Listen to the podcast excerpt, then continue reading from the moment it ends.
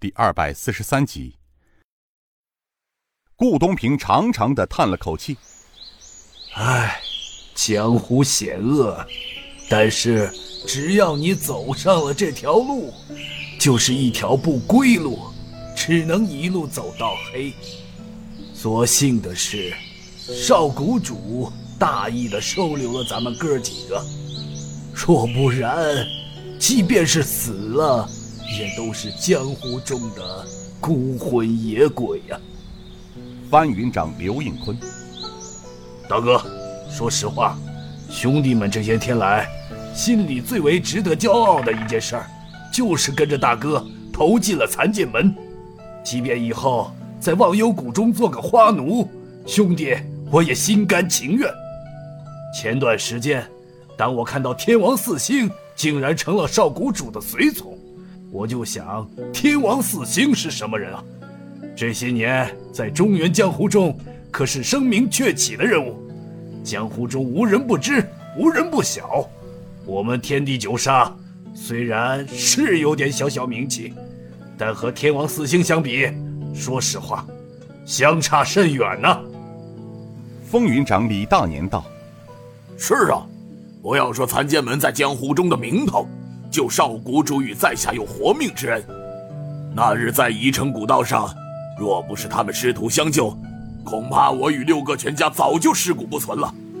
别的我李大年不想，我欠下少谷主一份无法偿还的大恩。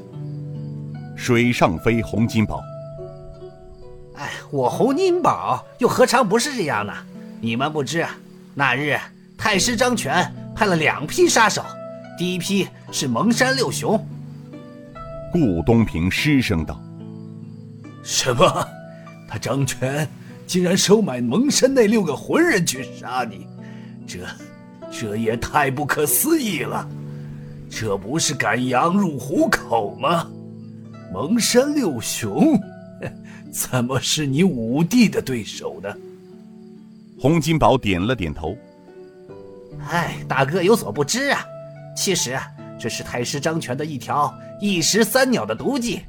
他先让蒙山六雄将我引出来，当我与六雄拼个你死我活的时候，天王四星再出现，联手杀掉六雄和我，引出阴山老母出来找天王四星报仇。君子见陈武，哈，这太师张全也太可怕了，这不是想挑起中原武林的纷争吗？哎，吴迪。你又是怎么识破奸计的呢？洪金宝惨然道：“三哥，你高看老五了。想我洪金宝直人一个，哪里有如此心机啊？是少谷主识破了他们的奸计。那日我到集上去卖水货，还没到家的时候，六雄绑了我的妻儿，想用妻儿的性命来要挟我。当我卖完水货回家的时候，少谷主在我到家之前。”早已赶到，他与六雄交流的时候，道破了藏在背后的天王四星。我正好回家，少谷主早已说服六雄放开我妻儿。君子见陈武又道：“蒙山六雄本来就是几个浑人，他们那么用这种手段来要挟人，这里面很有可能是刘延昌那狗贼授予的计策。”刘应坤道：“这是肯定的，五弟。”你接着说。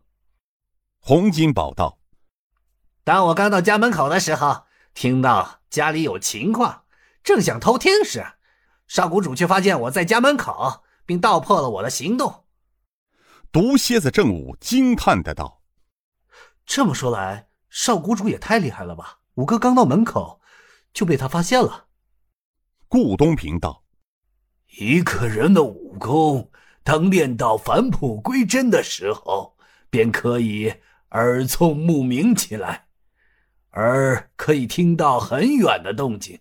一双眼在黑夜里可以看见身边数丈远近的物体。蛇头枪成天虎道：“哎呀，这就像老前辈们常说的‘呃，开天眼’吧。”刘应坤道：“大概差不多吧。”快进冷大山。少令主的武功大家都见识过，还是听五哥说说。洪金宝叹声道：“当我进去之后，少谷主正与天王四星比武打赌。那次是我洪金宝闯荡江湖多年来第一次真正见识过什么叫武学。唉，少谷主的武功早已练到了返璞归真的境地。我知道自己有几斤几两，与我平生所学，若是真正和少谷主死拼的话，恐怕走不出两招，我洪金宝定会横尸于地。那时我没了斗志，心想：古平口虽说我洪金宝曾无意间救过他们兄妹，毕竟我们参与了那场杀孽，因此只能把命给他。于是我服下了九弟给我的续命丸。什么？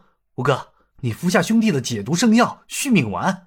天哪，这这，你不是开玩笑吧？如果五哥你真的服下续命丸，还能活到今天？毒蝎子正午不相信的问道。